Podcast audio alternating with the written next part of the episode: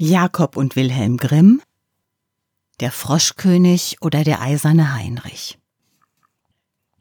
In den alten Zeiten, wo das Wünschen noch geholfen hat, lebte ein König, dessen Töchter waren alle schön. Aber die jüngste war so schön, dass sich die Sonne selber, die doch so oft vieles gesehen hat, darüber verwunderte, so oft sie ihr ins Gesicht schien. Nahe bei dem Schlosse des Königs lag ein großer dunkler Wald, und in dem Walde unter einer alten Linde war ein Brunnen.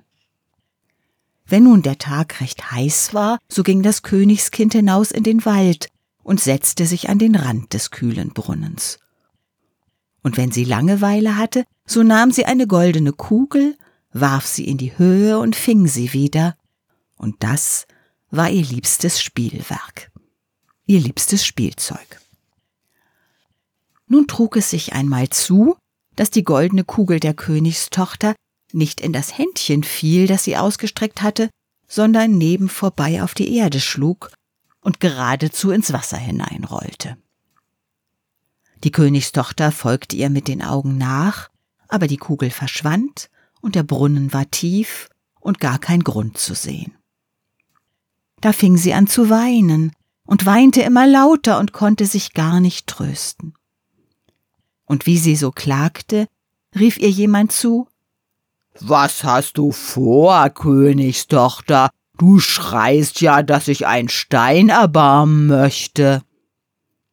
Sie sah sich um, woher die Stimme käme, da erblickte sie einen Frosch, der seinen dicken, hässlichen Kopf aus dem Wasser streckte.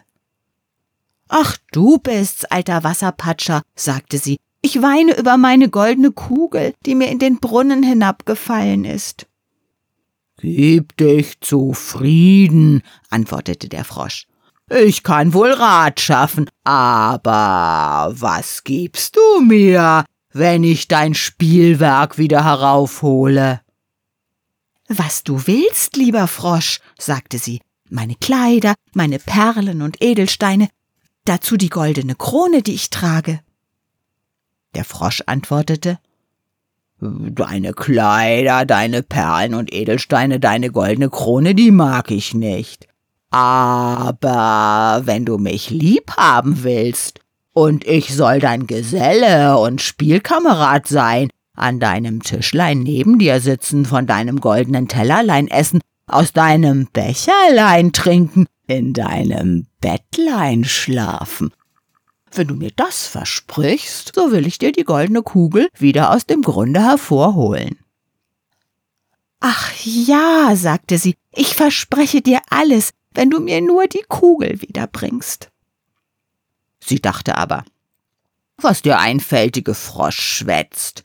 Der sitzt im Wasser bei seinesgleichen und quakt und kann keines Menschen Geselle sein.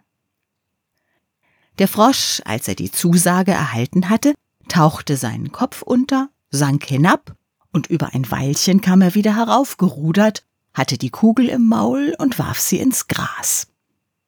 Die Königstochter war voll Freude, als sie ihr schönes Spielwerk wieder erblickte, hob es auf und sprang damit fort.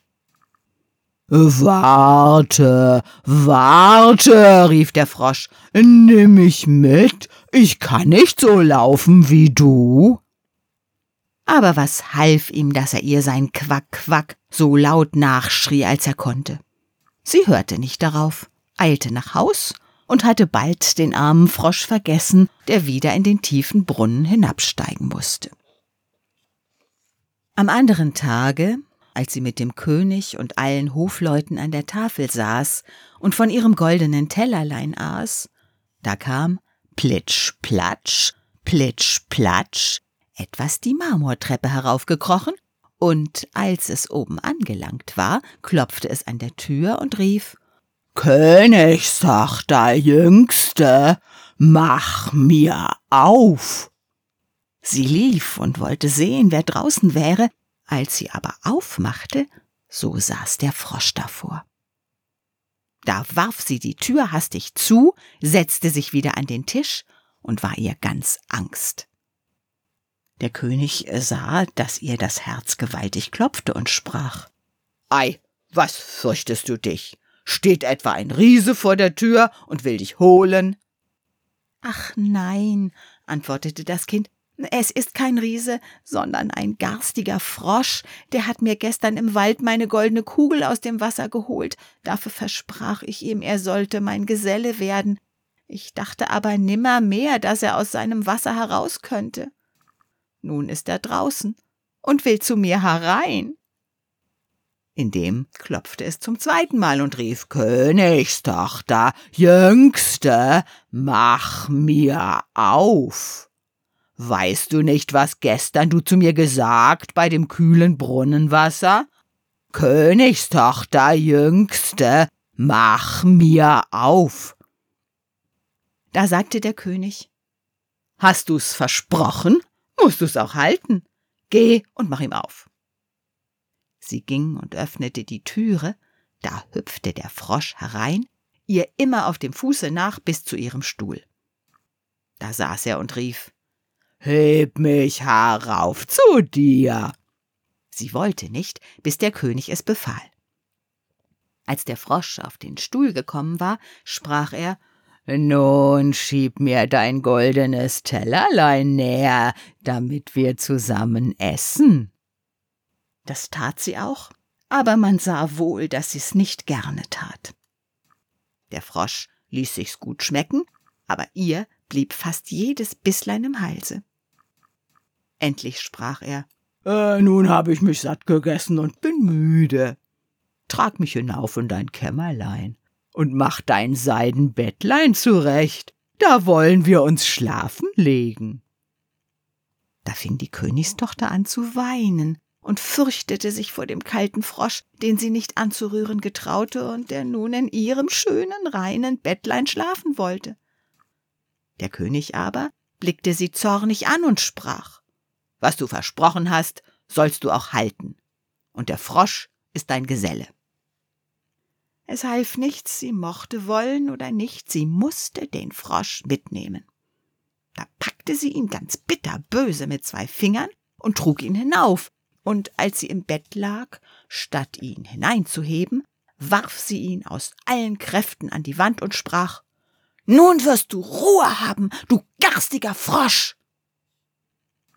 Was aber herunterfiel, war nicht ein toter Frosch, sondern ein lebendiger junger Königssohn mit schönen und freundlichen Augen.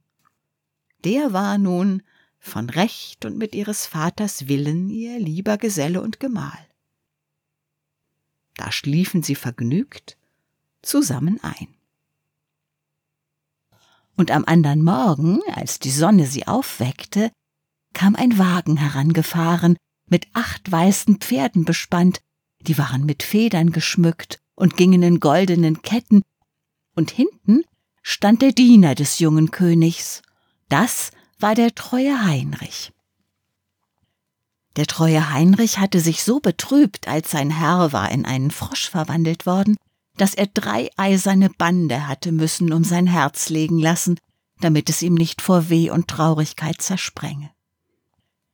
Der Wagen aber sollte den jungen König in sein Reich abholen. Der treue Heinrich hob beide hinein und stellte sich wieder hinten auf, voller Freude über die Erlösung.